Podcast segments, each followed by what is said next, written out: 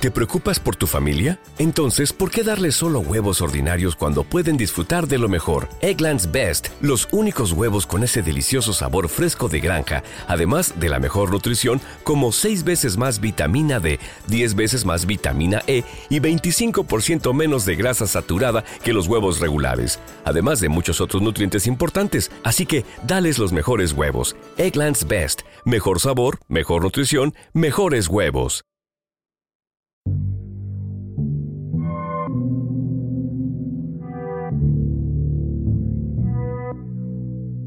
Hola, ¿cómo están? Espero que muy bien. Soy Cecilia Bona y este espacio, Audiolibros por qué leer, reúne cuentos de autores contemporáneos o clásicos de Argentina y del mundo que considero que de algún modo dialogan, de formas diversas, no siempre con los mismos criterios, pero casi llevamos 200 episodios y nunca les había contado un cuento de Federico Falco.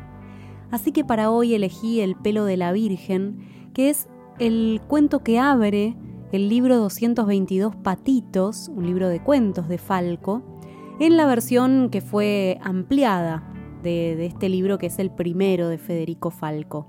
Lo elegí básicamente por las imágenes que logra a través de las palabras que elige para contarnos la historia, pero sobre todo por ese comienzo tan fuerte, tan poderoso, esa es la palabra que eligió para este cuento. Ojalá que les guste, vamos a la lectura.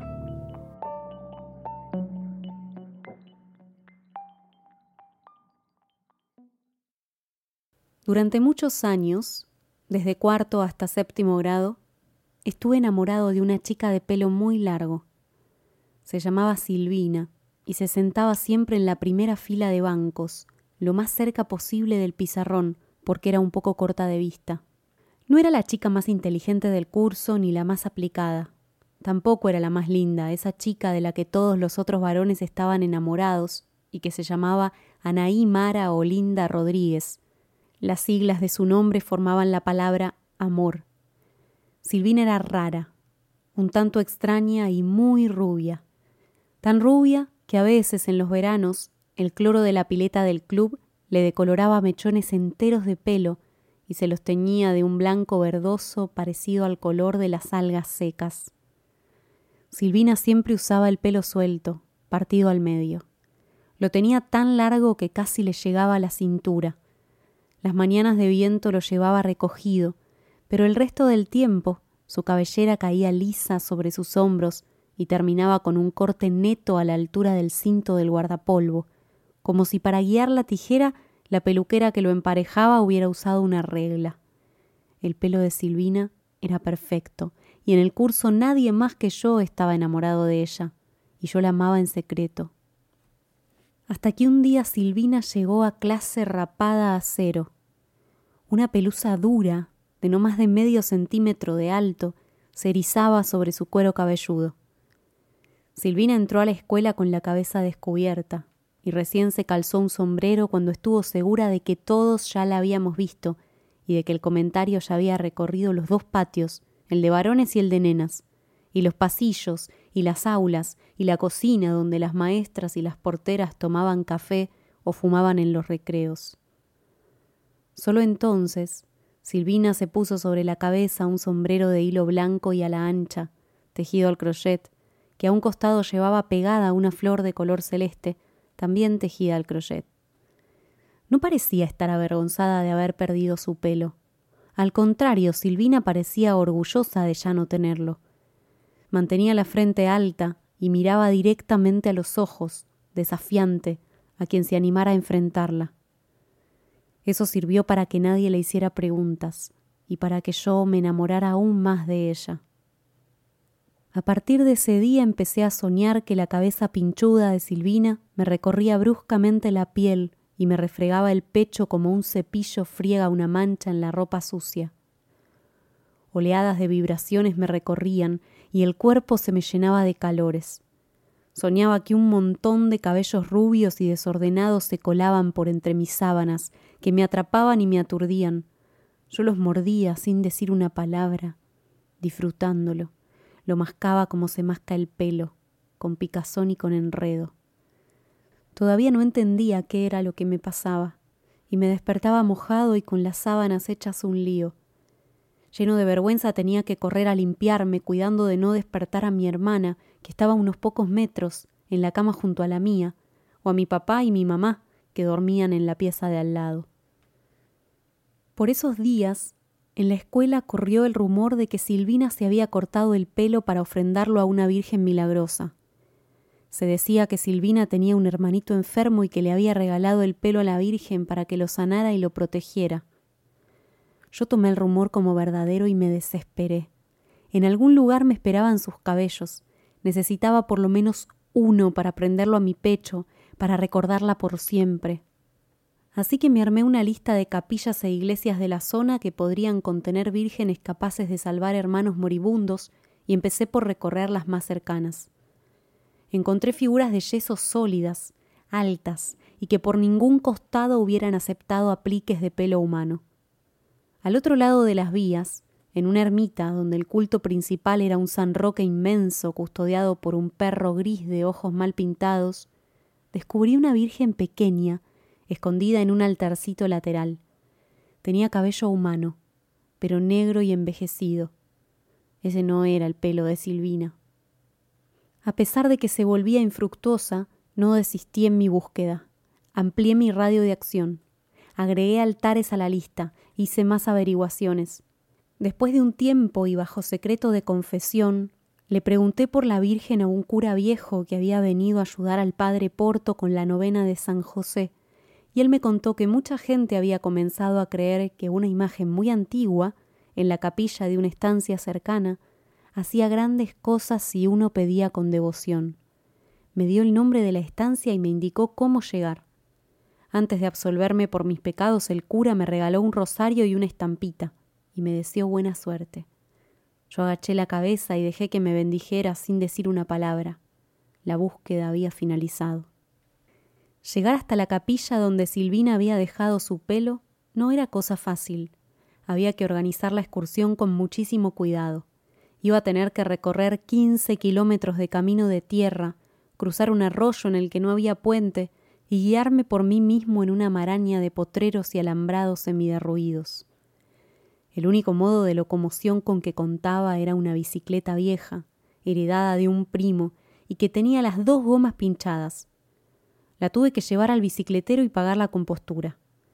Partí un sábado a la mañana, temprano, había pasado bastante tiempo desde la última lluvia y los caminos estaban llenos de tierra.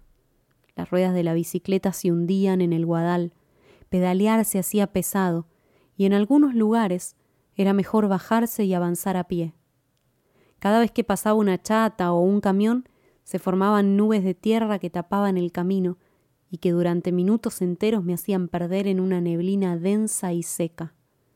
El guadal se me pegaba a la piel transpirada y yo emergía de las nubes con la ropa, las orejas y el pelo cubiertos de barro. Al llegar al arroyo paré a descansar y me comí un sándwich de milanesa que había llevado en la mochila. La correntada lenta me salpicaba los tobillos y en el agua un cardumen de mojarritas grises esperaba por las migas que de tanto en tanto dejaba caer. Ahí, entre el barro fresco de la orilla, me toqué sin hacer ruido pensando en el pelo ya cercano y bendito. Silvina dejó mi boca escapar su nombre al quebrarme. Salpiqué el agua con dos o tres gotitas débiles que al contacto con el líquido se solidificaron y se volvieron blancas. Antes de que precipitaran hacia el fondo, las mojarritas las engulleron una a una y escaparon veloces. Después seguí pedaleando. En el último tramo del camino me encontré con una vaca suelta y su ternero y un poco más allá con un gato marrón y negro de cola muy larga. El gato me miró un rato desde la cuneta polvorienta y se escabulló entre los yuyos altos y secos que crecían junto al alambrado. Supuse que se trataba de un gato perdido o de un gato ermitaño. La capilla apareció poco a poco, escondida detrás de una curva. Era muy vieja y parecía abandonada. Frente a ella un recuadro tapiado y lleno de malezas delimitaba el cementerio. Por entre los yuyos se alzaban las puntas herrumbradas de las cruces más altas. Una hilera de cipreses cimbraba en el viento. Uno o dos se habían secado y otro, partido por la mitad, seguía creciendo inclinado sobre un panteón. La puerta de la capilla estaba cerrada con candado. Justo al lado de la cerradura, metido en un folio transparente pegado a la madera con chinches, un papel informaba que las misas eran domingo de por medio a la una de la tarde. Hacia un costado, por una escalera de piedra, se subía al campanario. A la campana le faltaba el badajo. Estaba atada con alambre al crucero del cual se sostenía. Sobre uno de los últimos escalones encontré un pedazo de hierro y di dos golpes fuertes en el canto mellado. Seis o siete palomas aletearon entre los cipreses del cementerio, lo sobrevolaron armando un círculo en el cielo y después de un rato volvieron a posarse sobre las tumbas. Dentro de la capilla se escuchó un rumor de ratas corriendo por las vigas. El alambre que ataba la campana al madero gruñó como si estuviera a punto de cortarse. Después regresó el eco y después todo volvió al silencio. Bajé y rodeé la capilla sin encontrar otra puerta más que la del atrio. Dos de las paredes tenían ventanas, pero cerradas a cal y canto, o clausuradas desde hacía ya muchos años. Estaba a punto de robar una cruz del cementerio para forzar con ella la puerta, cuando por el camino apareció una vieja secándose las manos con el delantal. ¿Usted tocó la campana? me preguntó. Respondí que sí, y que venía a ver la Virgen. La vieja sonrió. Linda la devoción de alguien tan niño, susurró mientras hurgaba los bolsillos de su vestido. Encontró una llave sacó el candado y abrió las puertas de la capilla de par en par. Cuando se vaya toque de nuevo y yo vengo a cerrar, dijo, antes de dejarme solo frente a la oscuridad fresca. La Virgencita estaba al fondo, en una casilla de vidrio. A cada lado hileras de bancos apolillados armaban un pasillo que encaminaba hacia ella. Era una Virgen morena, bajita, de cara muy dulce, en los brazos tenía un niño Jesús sin corona, caído un poco hacia atrás. La cabeza de la Virgen estaba cubierta con una mantilla blanca. Esquivé un reclinatorio y me acerqué. Abrí con cuidado la puerta de la casilla, que chirrió. Encasquetada sobre el velo, fijándolo, descansaba una pequeña corona plateada. Miré hacia atrás y encontré la resolana de la siesta reflejándose sobre las baldosas rojas y más allá el campo vacío y el cementerio en silencio. Saqué la corona y la dejé a los pies de la Virgen. Después, lento, muy lento, levanté el velo. Alguien había hecho un nudo con un piolín en medio del manojo de pelo rubio. El nudo formaba la raya en el peinado de la Virgen. Cada mitad de pelo caía hacia uno de los costados, como un manto suave que enmarcaba la cara de arcilla y se extendía sobre el vestido de tafetán celeste. Una tachuela escondida aseguraba el cabello a la cabeza de la Virgen. Acaricié temblando ese pelo brillante. Lo acaricié de nuevo. Sentí que iba a morir de placer. El cabello que por las noches me rodeaba, atrapándome y haciéndome gemir en sueños, ahora estaba en mis manos, para siempre. Un ruido leve me arrancó del éxtasis. Me volví. La capilla seguía vacía. Desde el púlpito, adosados a la pared, dos angelitos cachetudos me miraron con ojos ciegos. Me quedé muy quieto. Esperé un minuto largo y el sonido no se repitió. Habrá sido una rata, pensé, y rápido de mi bolsillo saqué la tijera. Corté el cabello al ras, junto al nudo y la tachuela, y la Virgen quedó pelada. Volví a acomodar la mantilla sobre su cabeza. La dejé caída un poco hacia adelante para que nadie notara la falta y apoyé la corona diminuta tal como la había encontrado. Al retirar la mano rocé sin querer la cabeza del niñito Jesús y la Virgen se tambaleó. Intenté sostenerla por la base del vestido. Mi mano se aferró a la tela, pero debajo de ella no había más que aire y la Virgen bailó sobre sí misma, como un trompo, ya sin fuerzas y a punto de caerse. Fue apenas un segundo, pero se me hizo eterno. Después, enseguida, la Virgen se aquietó y quedó parada. Di gracias a Dios. Con intriga, levanté hasta la cintura el vestido celeste y pude ver que el cuerpo de la Virgen no era más que un palo sin barnizar clavado sobre una base de madera. Arriba, el tronco se incrustaba en la cabeza de arcilla pintada y hacía las veces de cuello. Más abajo, los frunces del vestido imitaban una figura rolliza y maternal, disimulando con bombés de tela celeste el esqueleto pobre. Todavía sorprendido, dejé caer la falda y acomodé el manto.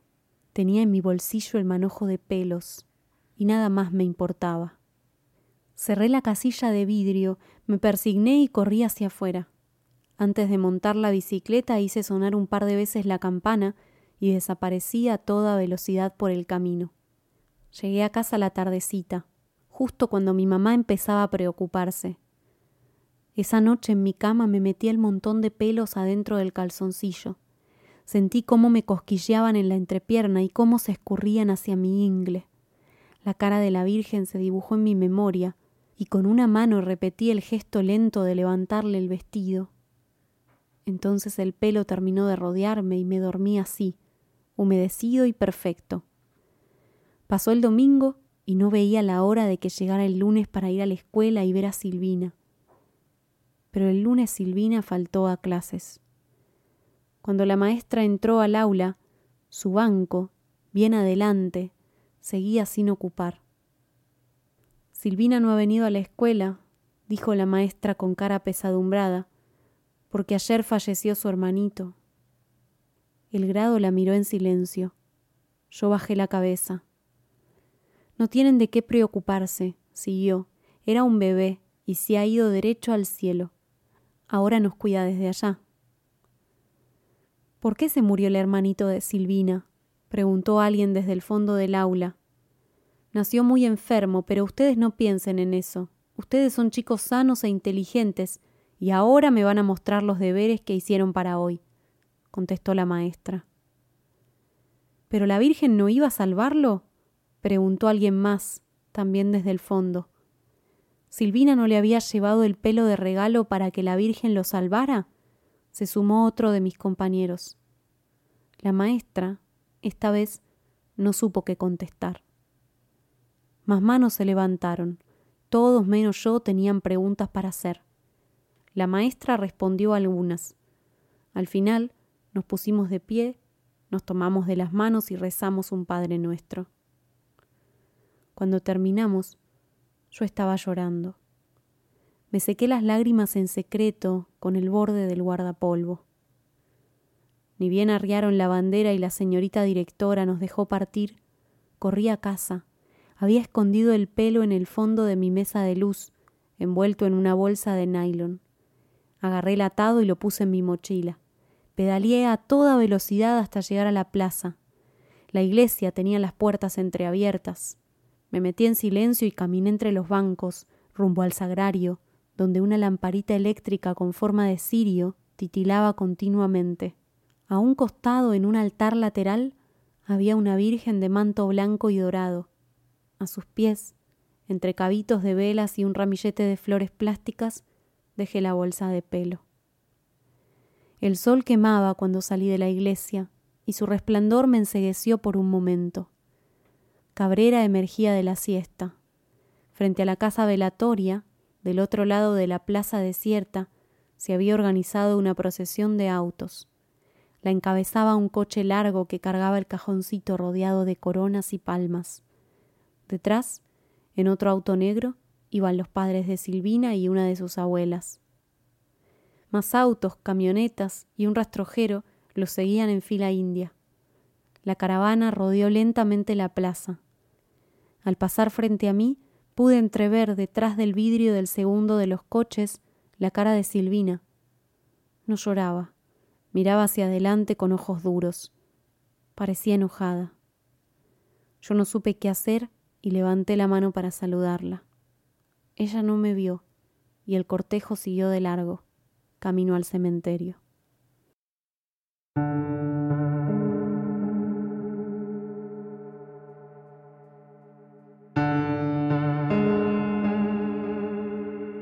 Qué manera de crecer de golpe la de este narrador tan pequeño, que está en pleno descubrimiento y lo suyo es por amor, y de pronto se da cuenta de que no alcanza con eso, que su deseo está tan lejos de la chica que le gusta.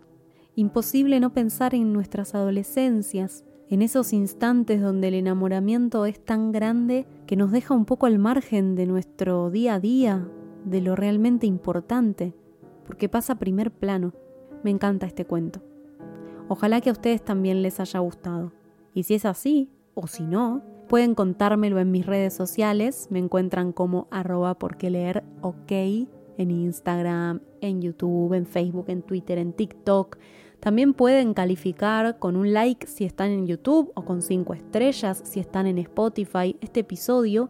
Y un pasito más, si quieren pueden auspiciar este contenido, patrocinarlo. Esto es aportando económicamente cualquier monto que puedan. En la descripción del episodio van a tener los links, pueden elegir el que ustedes puedan, así me permiten a mí hacer más y mejor mi trabajo. Ojalá que volvamos a encontrarnos en el próximo episodio. Hasta la próxima lectura. Chao.